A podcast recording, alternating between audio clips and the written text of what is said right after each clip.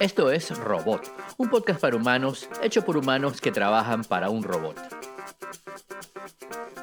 Es el episodio 339 de Robot y Julio pensaba que era el 340. Entonces el regalo que les íbamos a dar hoy lo dejamos para la semana que viene o para el, episodio que viene, cuando lo grabemos, porque aquí no se sabe.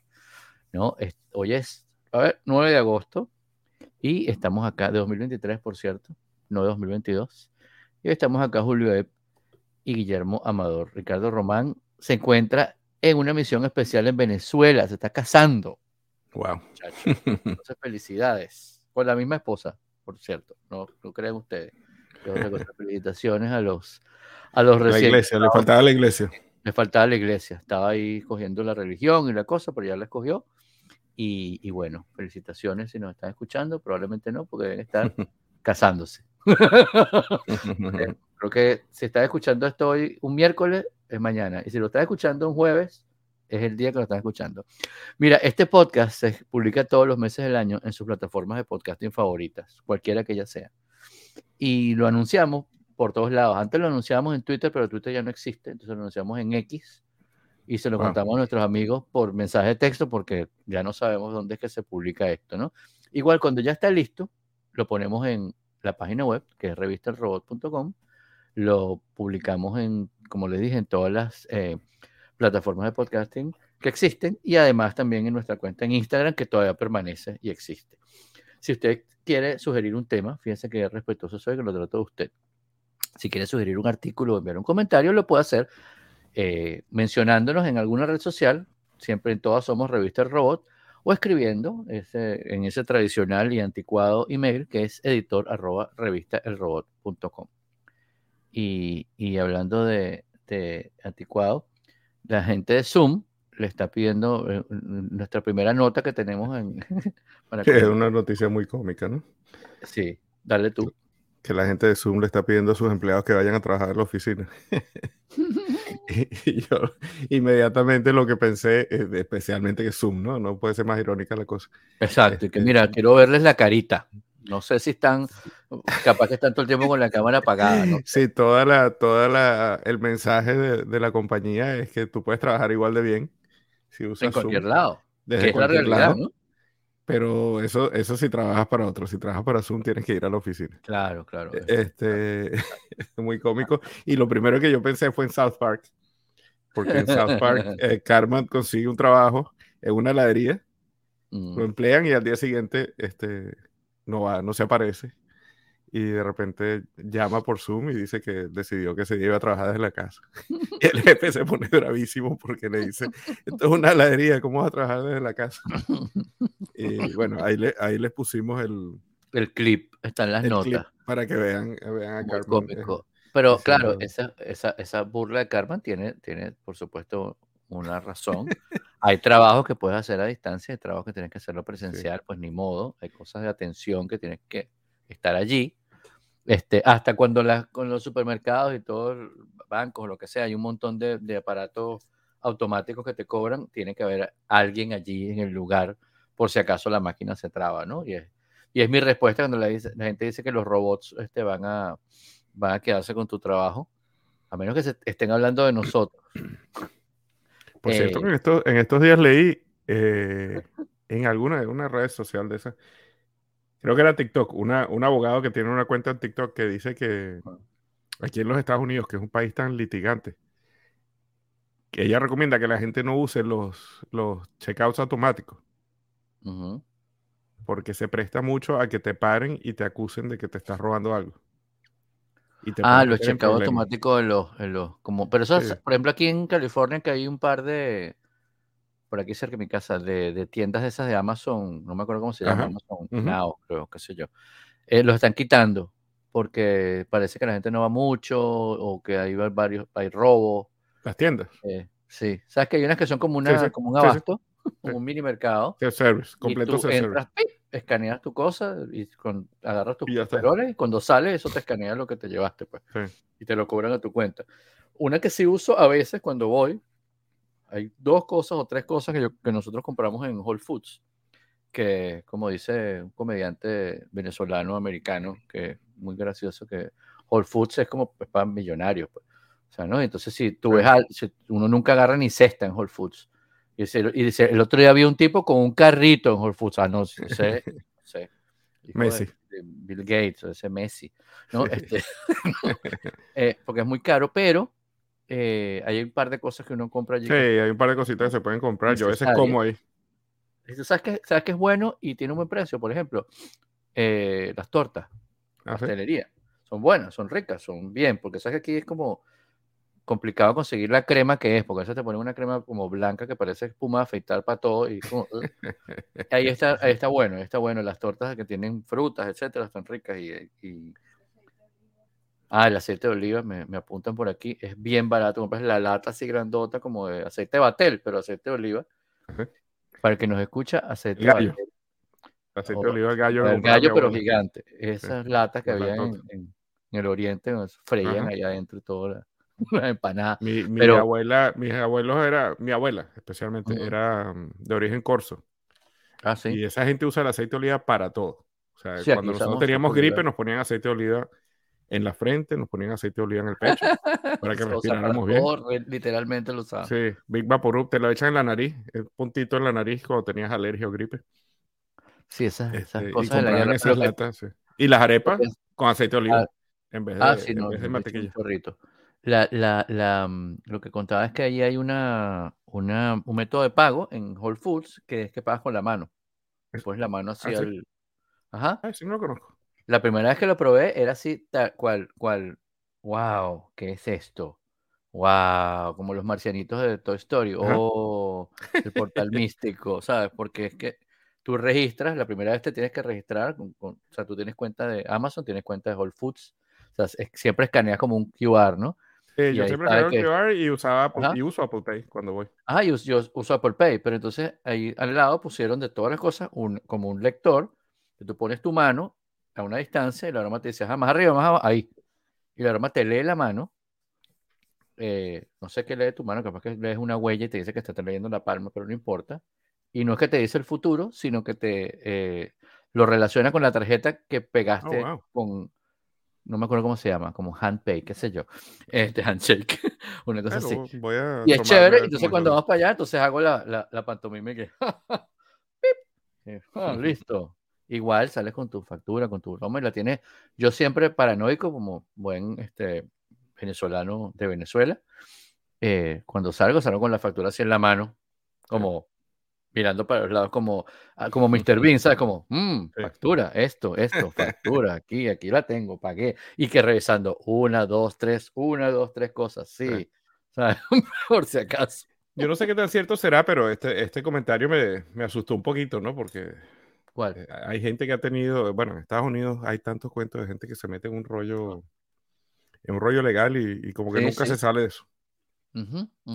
Entonces, bueno, eso es lo que decían, que tengas cuidado con los autos. Hay varios casos, hay uno de una señora que en, en Walmart, en no sé, en Ohio, Michigan, no sé dónde, salió y en la parte de abajo del carrito tenía, ponte tú, papel toalé o algo de esas cosas grandes que uno mete en la parte de abajo del carrito. Y la señora cuando pagó todas se sus cosas, escanearlo. se le olvidó escanear eso que estaba abajo, que a cualquiera le puede pasar. ¿No? Este, y afuera la agarraron, un vigilante la tacleó. O sea, se le tiró, ¡pum! La tumbó como te estás robando, o sea, un riñón de alguien, ¿no? Y porque ni siquiera para un robo normal me parece que sea necesario. Se justifica, no, no. Esa, esa violencia. Y la tipa la metieron presa, por supuesto, no era una persona eh, caucásica. Entonces, por supuesto que si eres de cualquier otro tono del pantone, de la, del, color carne, pues entonces eres un delincuente probablemente eh, para mucha gente. Entonces la metieron presa y creo que tuvo un rollo largo para salir de ese problema porque tenía que demostrar que ella no se estaba robando paquete de papel toalé, habiendo hecho todo un mercado completo. Entonces yo, cuando tengo, lo primero que saco lo de abajo así como todo, que vean que, bueno, se cambian unas cosas por otras. Em, y si mire, quieres evitar problemas, bueno, entonces haz tu colita y paga con un cajero humano. Sí. por ahí estuve buscando, eh, tengo un montón de máquinas que he heredado, soy un desastre, tengo esto lleno de computadoras y necesito ver cómo hago para reciclarlas. Hay algunas que tal vez puedo donar, pero la gran mayoría van para reciclaje. Entonces me puse a investigar un poquito y descubrí algo que me imagino que tiene tiempo, no tiene nada de nuevo, pero que yo no sabía que Lego tiene un programa de reciclaje que se llama Lego Replay. Entonces, eh, tú puedes, eh, ellos te mandan una etiqueta y, tú metes tus Legos en una cajita y se la envías a Lego y ellos los limpian, los preparan y, se los dan a, niños necesitados para que jueguen y aprendan. ¿no? Me pareció genial. Está bien, bien simpática la página, ahí se las puse para que... Para que Está bueno eso. Si tienen Legos que ya no usan, si tienen niños que, que ya crecieron y no, no están usando sus Legos, es, una buena manera, es una buena manera de, de, darle un nuevo uso a los Legos. Que sea una buena acción. Eso, eh, y eso, claro, tenía que ser una cosa de Lego. sí. Que es una compañía de un país que creen en la sociedad y esas cosas. ¿no? Sí, sí, este, este Me di cuenta que es algo global. Este, no sé en qué, en qué cuántos países estará, pero el, link que yo, al que yo llego automáticamente es el de los Estados Unidos, ¿no? Pero, claro. Pero es pues, interesante ver dónde más funciona. Sí, sí, por ejemplo, aquí en, hay una marca que se llama Uniqlo, que es eh, de, Japón, y que tiene, por supuesto, en todos lados tiene tiendas, y, y tienen un programa de reciclaje también, de, pero no de Legos, obviamente, sino de ropa. Eso lo hace H&M también. Sí, lo, están haciendo, ahorita que estuve leyendo, descubrí un montón de cosas pero el tema de, de las computadoras no es fácil, ¿no? Dell no, de las computadoras es bien complicado. Dell tiene una asociación con, con Goodwill, pero no están en Florida. Lo más cercano a nosotros es, eh, Sur Carolina, Carolina del Sur. ¿Cuál? ¿Quién? ¿Estamos hablando de H&M? Dell. Ah, Dell, Sí, hablando de computadoras. Ah, eh, y Apple tiene un sistema también que ellos, tú le mandas las computadoras. Eh, pero yo estaba tratando de pensar en algo donde yo pudiera meter todo en el carro y entregarlo un solo golpe, ¿no? Pero Apple te recibe cualquier computadora y eh, se llama Apple Trading, es el mismo sistema de... Si tienes una computadora relativamente buena y no tiene que ser computadora, cualquier electrónico, este, te dan algo por ella, si es Apple. Eh, si no es Apple eh, o, no tiene ningún valor de, de su uso, te la reciben también y, te la reciclan responsablemente. Sí, Apple sí sé que recibe todo, porque recibe teléfono, recibe computadora, recibe cualquier cosa. Los precios que te dan por la cosa que prácticamente esté perfecta, yo son irrisorios siempre. yo me imagino que es que tienen que pasar por un montón de procesos para que eso funcione para algo. Sí. O que son unos abusadores, pero no puede, puede, ser las dos cosas. Eh, em, pero sí sé que el proceso para reciclar computadoras es bien complicado. Y cuando yo trabajé en IBM, en, los en los en los había una parte de un depósito en Boleita, en Boleita Norte, en Caracas, que en el, tenían un eh, tenían como los depósitos de las cosas nuevas, pero había una parte que era depósitos de, de computadoras que ya no se usaban. Y no necesariamente que no servían, sino que ahí habían dos problemas. Uno, que tú no, que tú no podías permitir que una computadora de una marca, que tiene todos sus componentes además de la marca, la agarrara a alguien y le hiciera scrapping y vendiera el procesador a una gente, ¿no? Porque entonces armaban clones con eso y eso bajaba el valor de la marca, ¿no? Wow. Y por otro lado, que por ejemplo el tema de pantallas, que en esa época no había, habían pantallas que, tenían como espacio para atrás, ¿no? este, no las planas que hay ahora. Esas pantallas tienen un componente adentro que, que, que es nocivo para el medio ambiente, pues que es casi que radioactivo y eso eh, lo tenían que meter, o sea, tenían que desarmarlo, destruirlo, comprimirlo y meterlo en unos toneles que eran así, que tenían así ese simbolito, ¿sabes? Como en las películas de, de radiactivos. residuos tóxicos, de radiactivos. eso estaba ahí en una parte especial y cada tanto venía una compañía que era internacional, hoy en día no sé cómo será eso, bueno, IBM no, no, no está ahí más, pero eh, venía, recogía eso y se lo llevaba para otro país y era, yo me acuerdo que tuve que hacer papeleo y la cosa tenía cosas de, de, de, nada, este, ¿cómo se llama? El, el, tratado de no sé dónde, de Varsovia, que no sé qué, es una norma que tienes que cumplir con esto, check, es una cosa súper complicada para votar unos monitores. Ese tipo de cosas que uno no conoce si no la vive, ¿no? Como tú. Este, uno, uno piensa cuando un país eh, deja de funcionar, ¿no? Como Venezuela Eh, ¿Qué pasarán con todas esas cosas, no?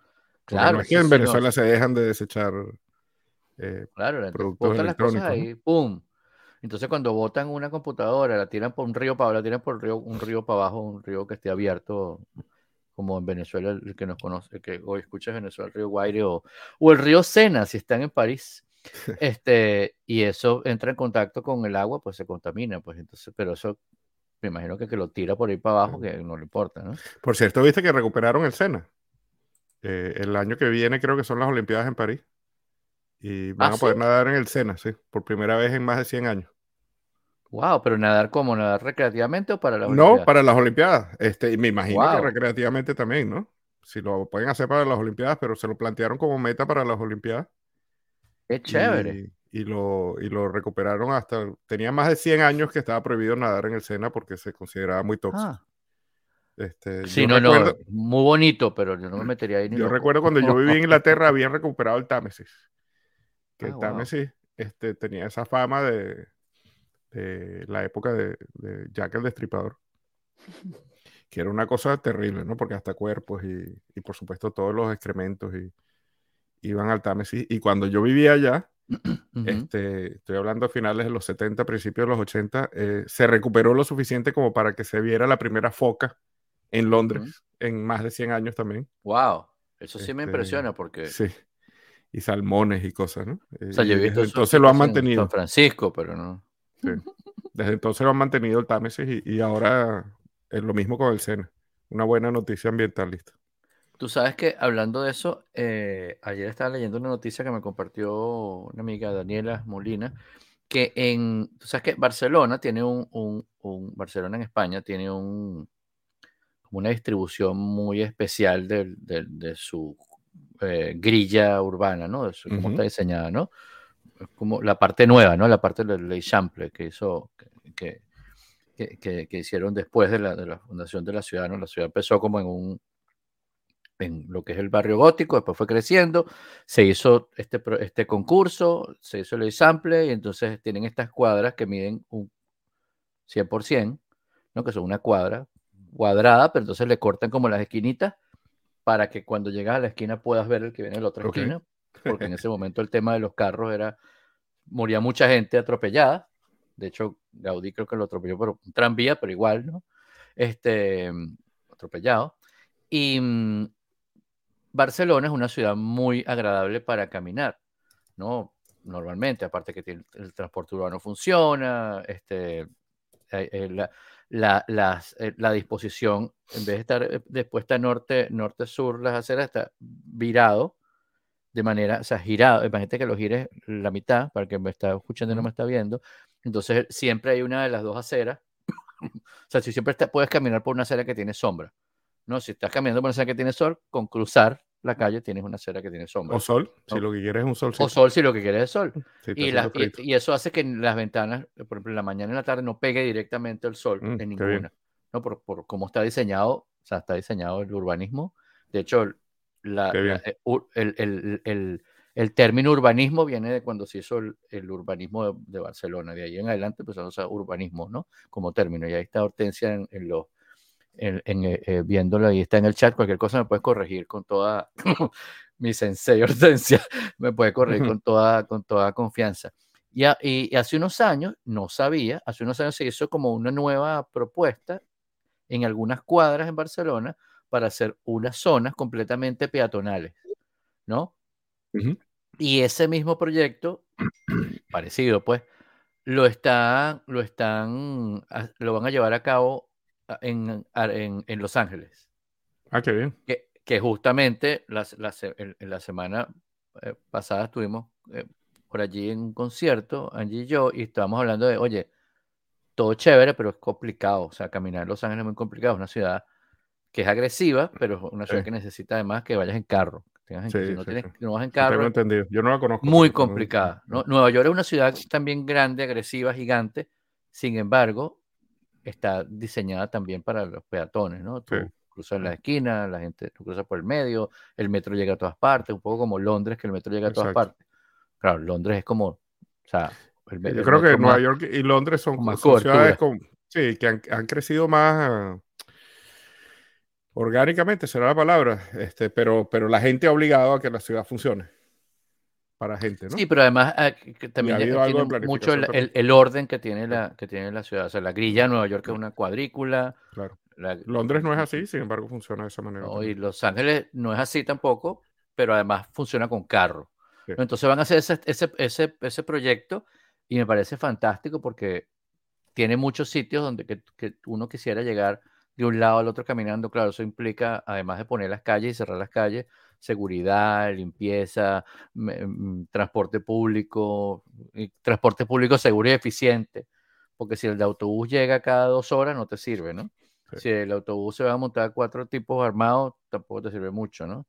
todas esas cosas me parece que está chévere porque una cosa lleva a la otra, ¿no? Y, y, y, bueno, este, ojalá que se, ojalá que se lleve a cabo pronto y lo podamos ver. Eh, sí, otra buena noticia ambiental, ambientalista es que pronto van a nacer las primeras vacas en Canadá que han sido modificadas genéticamente para producir menos metano. Eso es ah. súper interesante, eso bien divertido. Y le dan al y le dan heno, le dan. Y, eh, Vean el artículo porque, porque producen mucho menos metano y, el impacto ambiental puede ser interesante. Sí, no, claro. Sí, está bien simpático eso. Que la mayor parte de la, de la contaminación y del problema invernadero es justamente eh, el metano que, generan los seres vivos que estamos sobre la Tierra. Pues. respirar y cuando y ahí CO2 y el otro, pum. Y, las, vacas, las vacas son producen muchísimo metano y son y, son montones, pues, porque la agricultura masiva es una cosa impresionante. Por cierto, ya me aparecieron tus notas aquí, así que ya estoy ah, viendo. Sí? Ah, qué bueno. Fantástico. Fíjate que una de las una de las, de, la, de, la, de las cosas que leí esta semana también que me parecieron muy interesantes es que eh, parece que el editor de Gizmodo, que es una página web de, de slash blog de tecnología, etcétera, em, que, está, que está inspirado en robot, por supuesto. Eh, el editor es un, eh, ha escrito varios libros y uno de los libros que escribió es una historia de la historia de, de Tetris, ¿no? Y la escribió como una especie de novela eh, de, temas de la Guerra Fría, no sé qué tal, hace como 10 años, hace un montón oh, de años. Y, y, resulta que el, que me está escuchando y vio la película de Tetris, dice, mm, me suena eso que me estás contando. Y entonces el editor de Gizmodo, la noticia completa es que el editor de Gizmodo está demandando a Apple por la película de Tetris, porque dice que, mira, me hubieran dicho y, y yo participaba, ¿qué pasó? No, parece que se, parece que se copiaron ahí justamente en, en eh, la noticia la vemos en Diverge, no en Gizmodo. Hmm. eh, y está, está bien interesante. Dan Ackerman se llama, se llama este, señor. ¿No? Yo, yo, no, yo no había escuchado del... Curioso que estaba escuchando un podcast que yo he recomendado aquí varias veces que se llama To Playlist, que habla de una cantidad de... Van haciendo una lista de musical eh, y van relacionando musicalmente una canción con otra y es de la ah, BBC y la gente de la BBC es increíble porque la otra vez tuvieron a Rick Wakeman invitado. y han tenido a Brian Eno. Y, entonces, eh, muy simpática, ¿no? Pero en el último episodio pusieron una canción de Johnny Cash. Ajá. Eh, Folsom Prison Blues. No me acuerdo qué canción Puede ser. Se digo, ese es el nombre pero, correcto. Pero, pero pusieron una canción que había sido la versión anterior de esa canción y es la copia exacta. Parece que tuvo problemas legales con eso y después pero es una canción que como, como de 10, 15 años antes que era exactamente la misma canción. Pero era casualidad, no creo, ¿no? No, no. No, no, parece que la adaptaron, pues es una canción que agarraron y la adaptaron. Este, yo, eh, eh, con, con, el arte ese es un tema bien difícil, ¿no? Porque a veces, a veces, tú tienes una cancioncita pegada y no sabes de dónde la escuchaste Claro. si la inventaste tú o si no te acuerdas. Hay una historia famosa de Phil Collins y Prince, que creo que le hemos contado aquí. Y el que nos está escuchando por primera vez puede disfrutar de este cuento y el que no se puede hacer loco, ya está, o adelanta unos 15 segundos o 20. Eh, que que eh, en su estudio, ese tema de, de, de, mm, de, Phil Collins, Él lo graba y todo el aroma y la gente que maneja derechos de autor dijo, ajá, aquí hay unos pedacitos de una canción de, no me acuerdo cuál era, de Prince. Y cuando le dicen a Prince, Prince le dice, ah, buenísimo, me encanta que Phil Collins escuche mi música. Ya, bien, Claro, Prince, un tipo que tiene tanta creatividad y tanta creación y tantas cosas que entiende perfectamente que, bueno, que el, todo se está transformando, ¿no? Está todo, todo es un remix, todo, como decía, creo que Picasso, ¿no? Este, los, grandes, los, los, grandes artistas copian, los grandes genios roban. ¿no? Porque está todo allí, se ha visto una cosa de naturaleza. Obviamente no es, no, es que, no es que el plagio está bien, ¿no? Si es un plagio, está mal. Pero si tienes una canción pegada, no sé qué tal. Siempre es fácil, no siempre es fácil determinar lo que es un plagio y lo que no es. Esa es tal vez la, la, moraleja, ¿no? Sí, y, sí. Y, y, la intención, bueno, esa es otra cosa. Tú sabes que. Claro, tiene que haber intención para. Me voy a ir por una tangente psicológica. Mm. Pero yo hace tiempo que, que, he pensado muchísimo, porque los nuevos, los nuevos este, desarrollos de psicología se ha descubierto que que la intención es una cosa un poco extraña, ¿no? Entonces, por ejemplo, aquí la, la, la ley penal en los Estados Unidos, y me imagino que en muchas partes del mundo, eh, aplica muy diferente si hay intención como si no hay intención. Lo que es el homicidio culposo o un homicidio. Este, y eso es tan difícil. que lo hayas querido hacer, otra cosa que lo Y eso es, una cosa que los abogados en la parte legal lo tienen que probar. Sí, y, y, y hay, yo tengo mis reservas con que los abogados estén encargados de eso, ¿no? Porque los abogados no saben nada de psicología. Claro. Y la, intención muchas veces es, o sea, es como irrelevante, ¿no? Sí. Este, una cosa es que sea accidental porque... Claro, porque no, creo que hay un, hay un castigo o una pena o un pago o un fee, qué sé yo, en todas las cosas de la vida si pasa, si sucede una situación, ¿no? Para hacerlo lo más amplio posible si esa situación sucede porque eh, tú tenías intención de hacerla, es un tiene una recarga.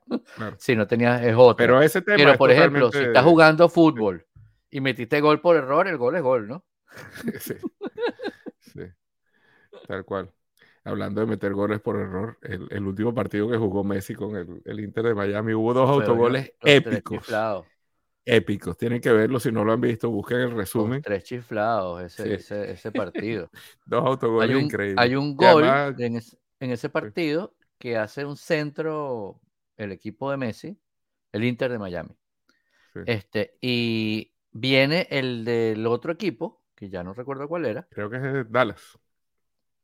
Ajá y, y brinca y, da, y mete el gol de cabeza. Yo decía, pero en qué me confundí, en, qué cuál estamos, qué lado está, cambiaron de cancha, qué momento cambiaron de cancha. O sea, se equivocó o estaba tratando de, de, de, despejar, pero Ahí donde está la intención, donde, donde descubre la intención, ¿no? Y las burlas de los memes son, o sea, ¿cuánto te pagaron? No sé qué. Aquí fue Mi amigo, cobró, Yo tengo un amigo con el que comento mucho de fútbol y él dice que ese tipo en su vida ha metido un gol así que se lo haya centrado a un compañero en su vida. O sea, que ese tipo nunca ha metido un cabezazo así tiene, un gol. Tiene lógica. Él pensaba que era para otra cosa eso. y metió gol, autogol. Este, otro autogol ahí que estaba viendo ayer. ¿Tú sabes qué? ¿Sabes quién es Mr. Beast? Sí, lo, has comentado aquí. Yo no los conozco, pero lo has comentado aquí. Mr. Beast es un, un influencer este, famoso que tiene millones de, seguidores y gana un dineral en YouTube y todo lo que hace, tal, Rey Midas, Internet, tal, ajá, chévere. Y él hace un tiempo, y yo eso lo escribimos por varios lugares en Robot, eh, lanzó como una, una, su, como una distribución, no sé, de, de, una, como una línea de comida rápida, ¿no? Hamburguesas, son hamburguesas y papas fritas en realidad es lo que son, ¿no? Y él no tiene ni una sola tienda física, sino que él contrató a una compañía, y eso lo hace mucha gente, que, que tiene Ghost Kitchens por todo Estados Unidos. ¿no? Un Ghost Kitchen es una cocina que, que, está ahí, pero no, no, no, es, no es una cocina de un restaurante necesariamente. Puede ser de un restaurante, pero son, son casi siempre cocinas industriales, ¿no? Donde este, tú vas y te dices, mira, este es el menú que yo quiero que tú me prepares. yo, tú revisas si el, el, haces un control de calidad, revisas si la cosa es más o menos lo que tú querías hacer. Qué sé yo, las lumpias de julio, Entonces los tipos hacen las lumpes, te la mandan, o tú vas a la cocina, ves que está todo bello, todo limpio, no sé cuánto, vas allá a una, no vas allá a 200, ¿no? Y qué chévere, y dice, sí, chévere, firman su contrato, y entonces la gente las pide por aplicaciones web, como por Uber, o sea, Uber Eats, DoorDash, lo que tú quieras, y te llega tu comida. Muy, yo, yo una vez pedimos la de Mr. Beast aquí en la casa para, porque quería probar, ¿no? Estaba bien, pues, pero era una hamburguesa cualquiera, o sea, no era, wow, qué calidad esta hamburguesa. Yo no esperaba que fuera una hamburguesa de super calidad, no por el Ghost Kitchen, sino porque, bueno, o sea, con todos los layers de publicidad que tiene encima, me imagino que no toda esa plata va para la producción. ¿Ah? El empaque era espectacular, me apuntan acá. Es bonito. Este, pero la hamburguesa era una hamburguesa de, para el que me escuche en Venezuela, una hamburguesa Tropiburger. ¿no? Ah, puede ser como. que te escuche en Venezuela y está un poquito viejito. No, existe todavía Ah, existe O sea, lo volvieron a hacer. Lo, volvieron, sí. Y, y, la gente lo conoce, güey. Es una cosa. No sé. Ay, qué novedad. Ah, no, creo que está como en el centro, una cosa así de, Caracas. Este, pero, pero el que está en Estados Unidos puede ser como Carl Jr., ¿sabes? Mm. O sea, una hamburguesa ahí, que es una grasa que tú necesitas para seguir caminando como zombie unos 3 kilómetros más. Una cosa así. Está bien. Las papas así soggy, ¿sabes? No unas papas, ah, las papas perfecto, unas papas ahí. Este, entonces resulta que Mr. Beast eh, se puso a hablar mal de las hamburguesas, de sus hamburguesas, porque mucha gente en redes sociales se quejó de que la calidad ha bajado mucho. Estás comprando la marca de la broma. Como cuando vas a las pastelerías de Bobby, no sé qué, el de, las tortas de Nueva York. Él no está allí. O sea, él está dándole el nombre a la cosa. Puede ser que salga bien, puede ser que salga mal. O sea, no está allí o los 200 restaurantes que tiene cualquier chef famoso, para no tener que nombrar ninguno, esos no están allí, pues, o sea, eso no necesariamente el tipo ha pasado alguna vez por allí. Entonces el tipo se puso a hablar mal de la broma y por supuesto que las ventas bajaron y es un negocio millonario, el negocio de las hamburguesas de Mr. Beast eh, eh, virtuales, pues el Virtual Dining Concept creo que así se llama la BDC, creo que se llama la compañía Virtual Dining Concept, que tiene comida de un montón de gente, de un montón de famosos, de, del señor este de los pelos de pincho, que se me olvidó el nombre, de un montón de gente. Entonces, los de la hamburguesa lo están demandando a él. O sea, las hamburguesas de Misterio lo están demandando él mismo hmm. porque en su contrato dice que tienes que dar una buena impresión de la cosa, tienes que hablar bien de la comida, y tienes manera de salirte del contrato, ¿no? Que seguramente ha ganado un poco de real. Una gente dice, y ahí en el, en el artículo de Diverge también, este, estaban uno al lado de la otra, el de Tetris con este, es que él está montando su propio servicio y él tiene un, tiene un negocio ahora de snacks que son prepacados. Que dice, ay, mucho mejor mis snacks. y claro, si dice eso, salen 200 mil personas a comprar. Y bueno, saludos, Mr. Luis, me está escuchando. Te queremos mucho, por favor, no, no, no, no, no nos canceles. Mira, danos el tip de la semana. Eh, bueno, el tip de esta semana es que si tú tienes algo seleccionado en iOS y aprietas con tres dedos en la pantalla, ese gesto se, se, considera copiar. Y si abres con tres dedos se considera pegar. Entonces puedes, eh, sin tener que ir a, ¿sabes? a copy y paste, es una manera más rápida de copiar y pegar cualquier cosa en, iOS. Em, oh, mira. Sí. Bueno, eso no lo sabía.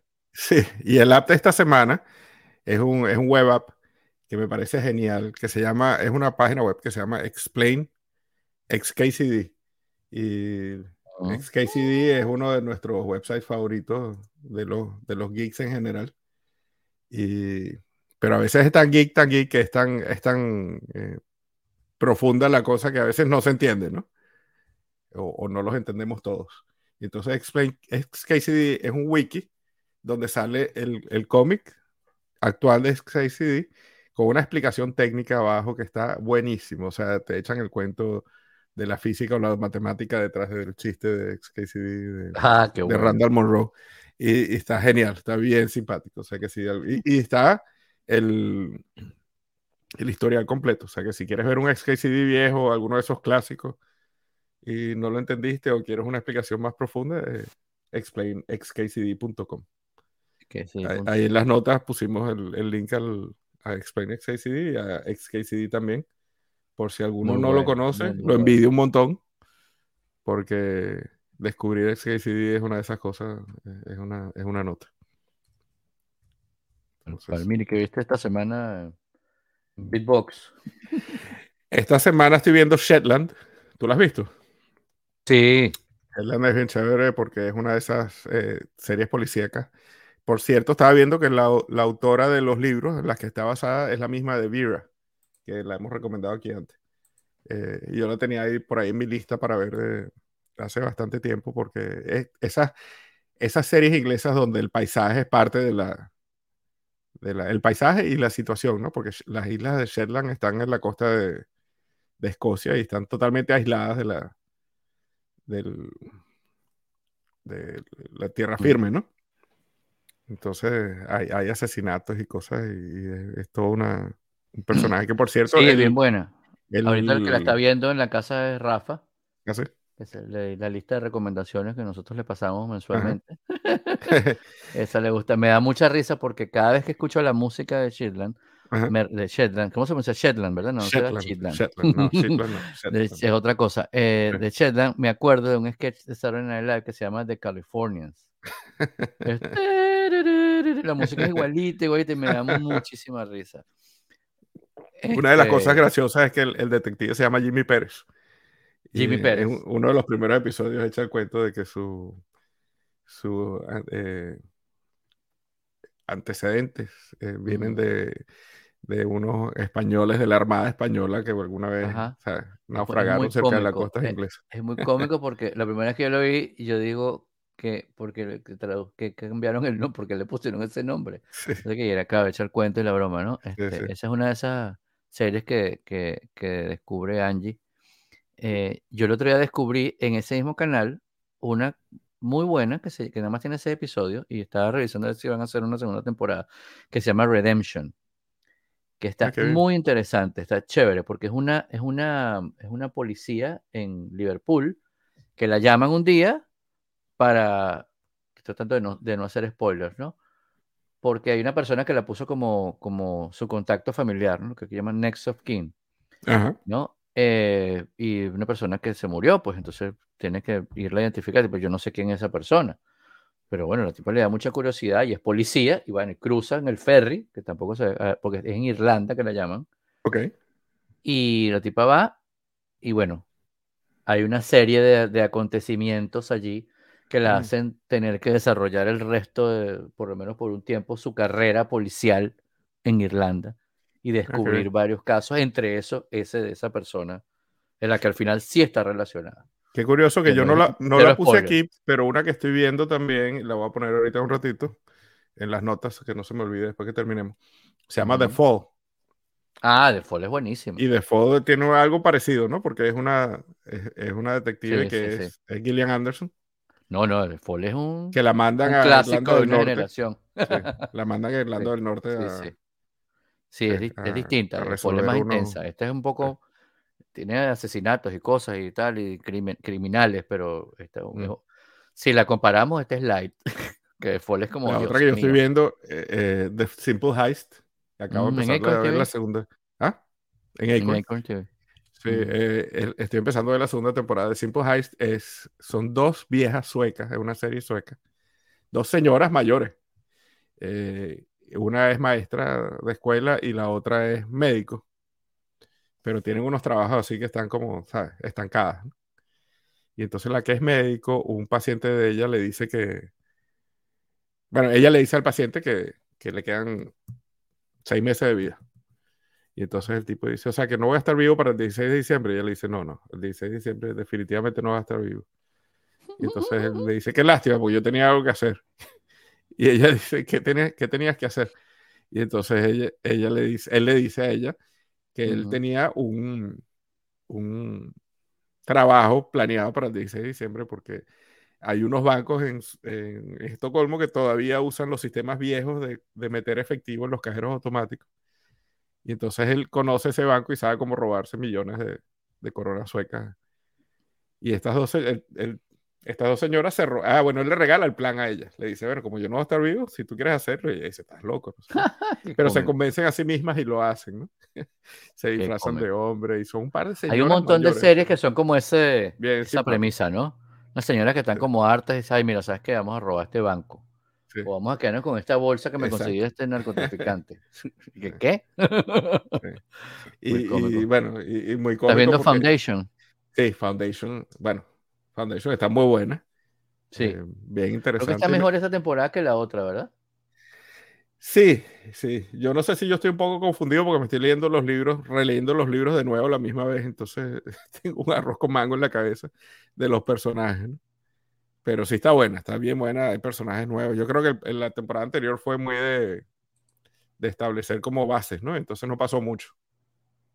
Y en esta temporada, esta temporada están pasando más cosas. Hay personajes muy buenos. Sí, claro. Y yo creo que están preparando como más personajes.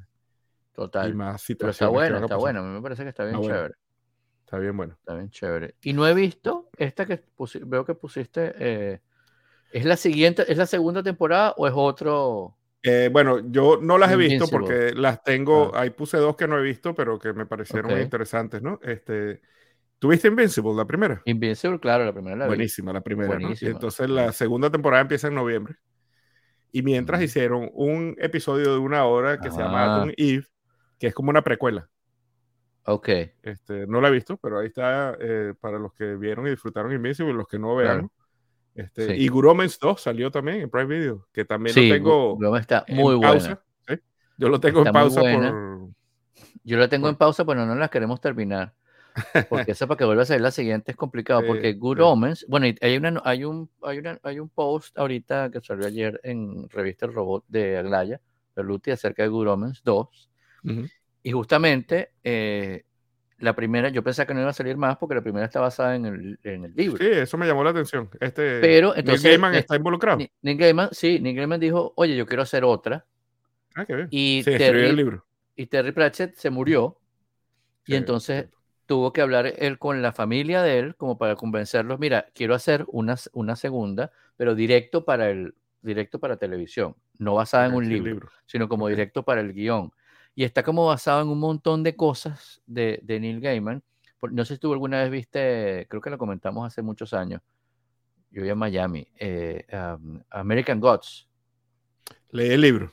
Bueno, American Gods, este, eh, un poco o sea, las cosas de American Gods, las cosas de varios libros de Neil Gaiman, su postura de cómo es la religión, de todo, de, de, de, aquí cuenta mucho más, hay momentos que siento que estoy viendo una cosa de Mel Brooks, ¿no? Porque como que cuentan cosas de, ah, lo que este, Dios le dijo a este que se sacrificara y ahora, bueno, se sacrificó, ya está, es muy bueno, chévere, que lo aguante, cosas así, ¿no?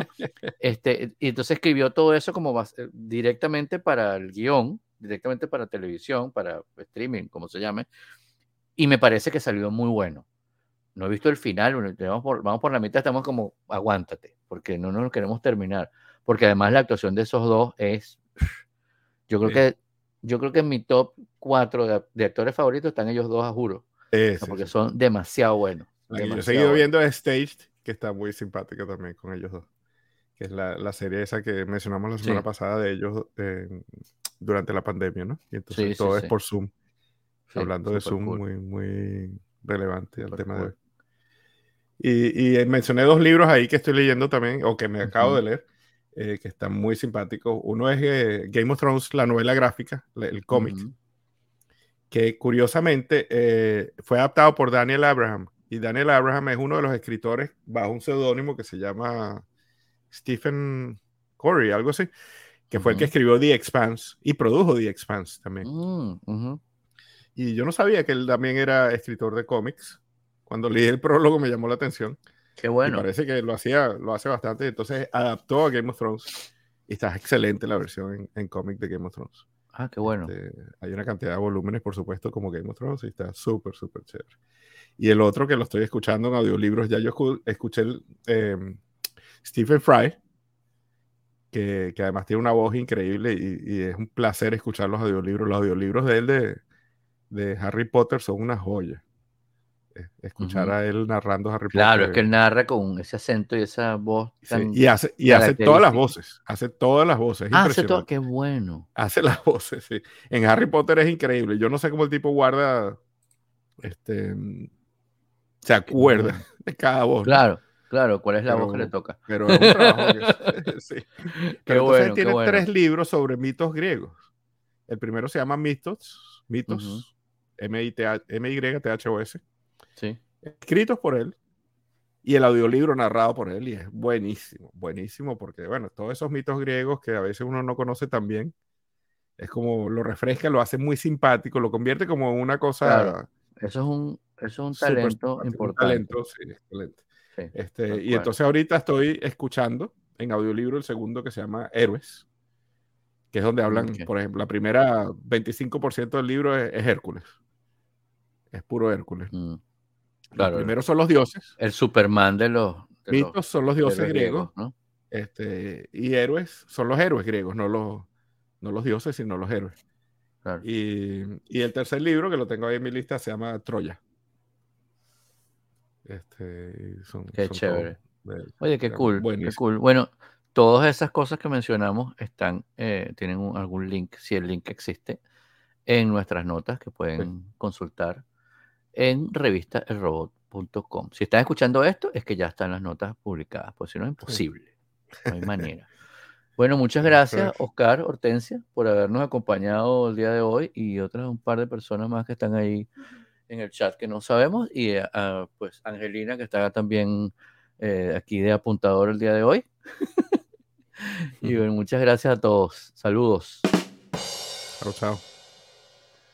Y entonces tiene que conseguir aquí el botón que dice finalizar transmisión y darle. Chum. Así es.